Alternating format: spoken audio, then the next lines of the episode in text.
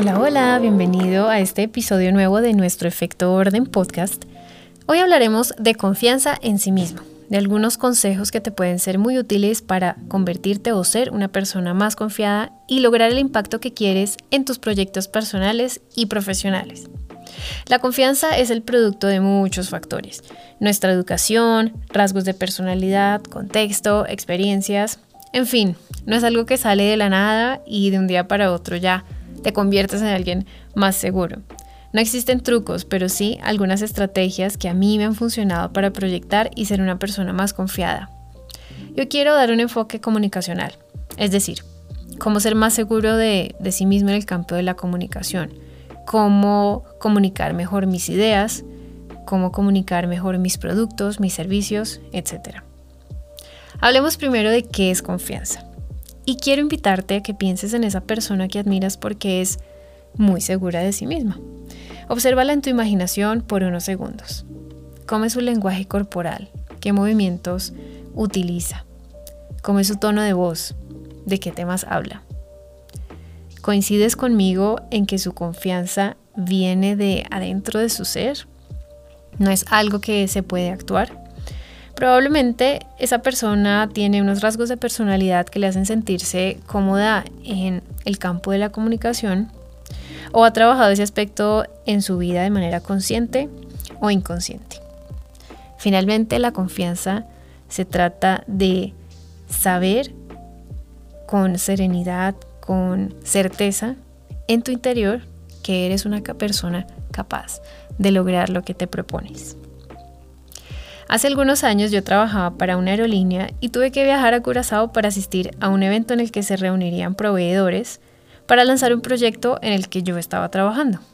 Mi mentalidad en ese momento era, ok, voy a una reunión en donde todos me mostrarán sus servicios y yo debo elegir el que mejor se adapte a las condiciones y necesidades de la compañía para la que trabajo. La noche anterior dije, Mejor preparo una breve presentación por si alguno de los proveedores no tiene claridad sobre la parte contractual y la parte logística. Así que pedí room service y me puse a la tarea de hacer una presentación por si acaso. O como decimos aquí, por si las moscas. de camino hacia el evento, el host, que era una persona que trabajaba para el Ministerio de Turismo, pues bueno, él me recogió y me dice, creo que encontré un texto muy valioso para que empieces tu presentación. Y yo extrañada le dije, ¿cuál presentación? Él me dice, ya te están esperando 25 personas en la sala, esperando a que presentes y les expliques todo el funcionamiento del contrato o de la posible negociación. Entonces sentí un vacío en el estómago similar al que se siente cuando vas en una montaña rusa. Mi cuerpo empezó a reaccionar y sentía las manos sudorosas, el, el corazón latía súper rápido y me puse pálida. Yo podía sentir esa palidez en mi rostro. En ese momento de mi vida, era alguien con todas las herramientas y habilidades para exponer y presentar, menos la confianza en mí mismo. Así que me dijo, mira, en la silla de atrás está una revista, ¿por qué no lees las palabras del presidente de la compañía para que comiences? Yo estiré la mano hacia la revista y podía percibir cómo me temblaba. Leí y me pareció muy interesante. Y dije, ok, yo voy a leerlo. Cuando llegué, o llegamos, habían muchas personas sentadas y esperando mi presentación. Resulta que aquí las cosas serían diferentes. Yo no venía de espectadora, sino de presentadora. Me paré al frente, muy nerviosa, creo que era mi primera presentación en inglés, con un público tan grande. Abrí el portátil, lo conecté, miré a Gabriel y me hizo una seña de, dale que tú puedes. Empecé a leer y mientras leía, más cómoda me sentía. Me estaba escondiendo detrás de la revista, o sea, emocionalmente, no físicamente, pero detrás de esa revista estaban todos mis miedos y, bueno, mi ansiedad. Y abrí mis diapositivas. Empecé a explicar todo lo que había planeado y seré muy sincera. Hay una parte que no recuerdo bien. Creo que al fin pude transmitir el mensaje y los asistentes resolvieron sus dudas frente a la posible negociación. Al final, algunos levantaron la mano y pude resolver sus inquietudes. Esa parte sí la recuerdo bien, pero durante la presentación creo que hubo como una laguna mental. o sea, estaba tan nerviosa que yo de verdad no sé ni cómo me expresé, ni qué tono de voz tenía, nada, solamente recuerdo que al final respondí mejor las preguntas que me hicieron. No fue un fracaso, no fue una mala presentación, pero pudo haber sido mucho mejor si supiera estos consejitos que voy a compartirte. Y bueno, te cuento esta experiencia porque es una de las que más marcó mi historia en términos de confianza en mí misma. Me dejó grandes lecciones que voy a compartirte aquí. La primera es cuidar de mi lenguaje corporal. Pararse erguido con el mentón arriba parece algo normal e irrelevante, pero tiene un poder increíble sobre las personas con quienes nos queremos comunicar. Debe haber coherencia entre la manera en que estás parado o sentado y el dominio que tengas sobre el tema, porque podrás saber mucho de algún tema, pero si no lo reflejas o si no estás eh, reflejándolo de manera adecuada con tu cuerpo, probablemente no será tan creíble tu mensaje. Quiero invitarte a hacer un ejercicio práctico de hablar frente a una cámara o un espejo y ver cómo usas tus manos, la mirada, todo esto en un escenario natural, presentando o explicando algo a un cliente o a tus estudiantes o a tu jefe. Este es un ejercicio clave para mejorar y elevar tu comunicación interpersonal. Usa movimientos delicados, una postura erguida pero relajada y una mirada tranquila que expresa seguridad y serenidad y obviamente interés en lo que la otra persona está expresando. Si tú eres quien está eh, exponiendo o presentando, asegúrate de tener tu mirada puesta en los, los diversos asistentes de la charla o en tu jefe o en un objeto a la vez. No estar como mirando hacia arriba o evadiendo el rostro de la otra persona porque esto dará la impresión que estás de pronto desinteresado o que estás un poco perdido en el tema o lo que estás diciendo. Y hace poco me pasó en una entrevista, no fue, eh, era para una emisora, pero me vi, después el video, hice el ejercicio que te estoy diciendo y dije, ok, mi mirada tiene que estar más fija, aunque era por Zoom y yo no podía ver a nadie, ellos sí graban la entrevista. Entonces eh, hice este ejercicio y concluí que la mirada debe estar un poco más enfocada, así no estoy viendo a nadie, porque solamente veía mi propia cámara, pero no hacer eh, de pronto expresiones con los ojos o expresar que estoy un poco, no sé, no estaba confundida, pero parecía que tenía algún tipo de, confusión. Esa parte eh, es importante, todo lo del lenguaje corporal que coincida con los conocimientos y lo que quieres decir. El consejo número dos es lo que tú creas de ti mismo, esa es la verdad. Si crees que no estás preparado, que no puedes gestionar tus emociones, entonces eso vas a proyectar. Nuestras emociones hacen parte del paquete de vivir, así que no trates de bloquearlas, convive con ellas. Usa el diálogo para canalizar la energía y las reacciones físicas que generan. Sucede que estamos nerviosos y no somos conscientes de ello sino hasta que sentimos el corazón que se va a salir de la camisa. Entonces puedes utilizar el diálogo, hablarte y decir, estoy ansiosa porque presentaré esta propuesta. Respira y ten presente que es normal. Todos tenemos emociones, inclusive las personas que se ven más seguras de sí mismas también tienen nervios, también se sienten un poquito ansiosos. Es normal.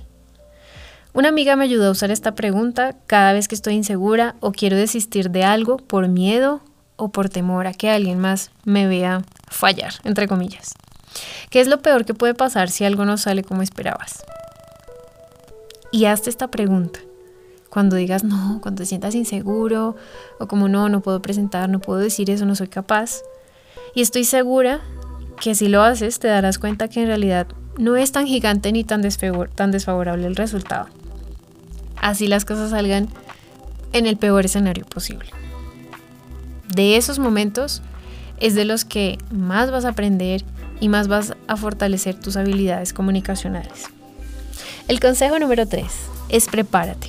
Si vas a hacer una presentación o vas a interactuar con un, eh, un grupo de amigos y quieres de pronto dejar una muy buena imagen recordable, lee constantemente y actualízate con temas que te interesen. Cuando hablas de temas de actualidad, te muestras como alguien preparado, con quien es muy agradable conversar. Y por supuesto, en el ámbito laboral, prepárate para la reunión, prepárate para esa cita que tienes con tu jefe o con los líderes. Yo ese día que te conté de Curazao, me preparé la noche anterior, aunque no estaba en mis planes, y más que un aliado fue un salvavidas, porque ese era un SOS. Entonces prepárate constantemente para que sepas eh, resolver en el momento que te hagan una pregunta, en el momento en que hablen de otro tema. Tienes como participar y sentirte conectada con la reunión o con tu jefe o con tu grupo de amigos. Número cuatro, para mí este es uno de los más importantes, es ríete de ti mismo. Si cometes algún error, en el momento de la presentación se te cae un lápiz, no sé, se te desconectó el computador. Si sientes que cometes algún error, conviértelo en algo gracioso. Así puedes relajar el ambiente y conectarte de una manera más natural con la audiencia. No te sientas mal, avergonzado, porque todos somos humanos y nos conectamos mejor cuando nos podemos relacionar con alguien. Y qué mejor forma que reírse de esos pequeños cacharros que suceden cuando estamos presentando o queremos expresar nuestras ideas. Y por último, quiero decirte lo siguiente. Por favor, lánzate. Lánzate al agua. Deja de pensar y pensar cómo lo voy a decir, en qué momento lo voy a decir. Toma el primer paso y comienza. Solo la práctica te dirá qué funciona y qué no.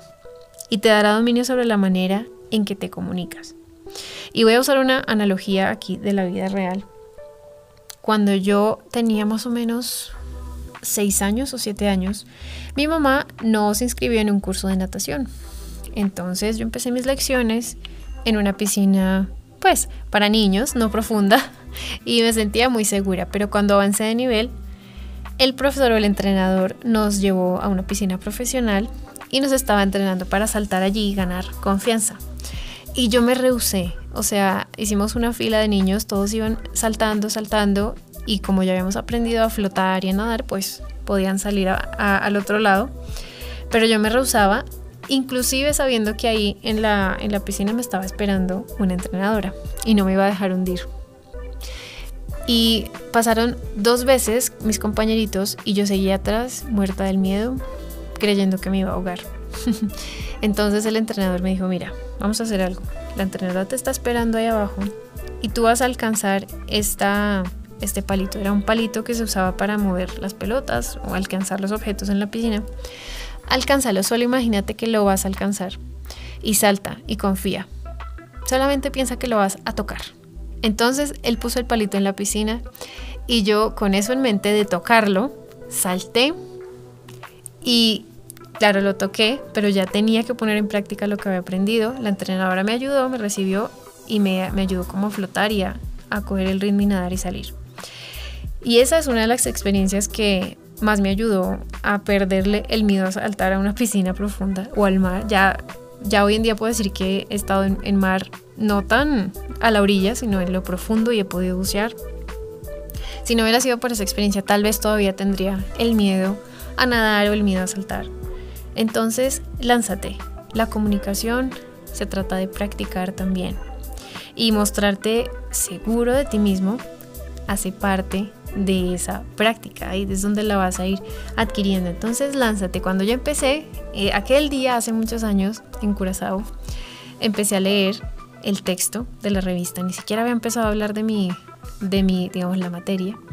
Empecé a leer ese texto y me sentí muchísimo más relajada para empezar a hablar. Entonces, comienza, busca una manera de romper el hielo, que no te sientas tan tensionado, porque esto de la comunicación es una herramienta que sirve en todo ámbito, en el profesional, en el personal, para resolver conflictos de muchas formas.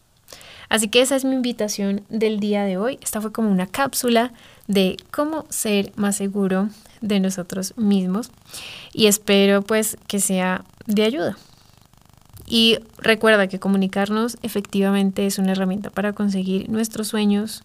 Imagínate que presentes tu idea a unos inversionistas o que quieras vender a un cliente o quieras presentar material en tu trabajo En mi trabajo de aquel entonces, además de trabajar con proveedores, también presentaba unas cifras en la junta directiva. Entonces siempre es necesario. Inclusive si trabajas con clientes, pues la manera en que los vas a tratar, cómo vas a ser exitoso en el manejo de esos clientes. La manera en que nos comunicamos es clave. Así que espero que te haya gustado y nos vemos en el próximo episodio.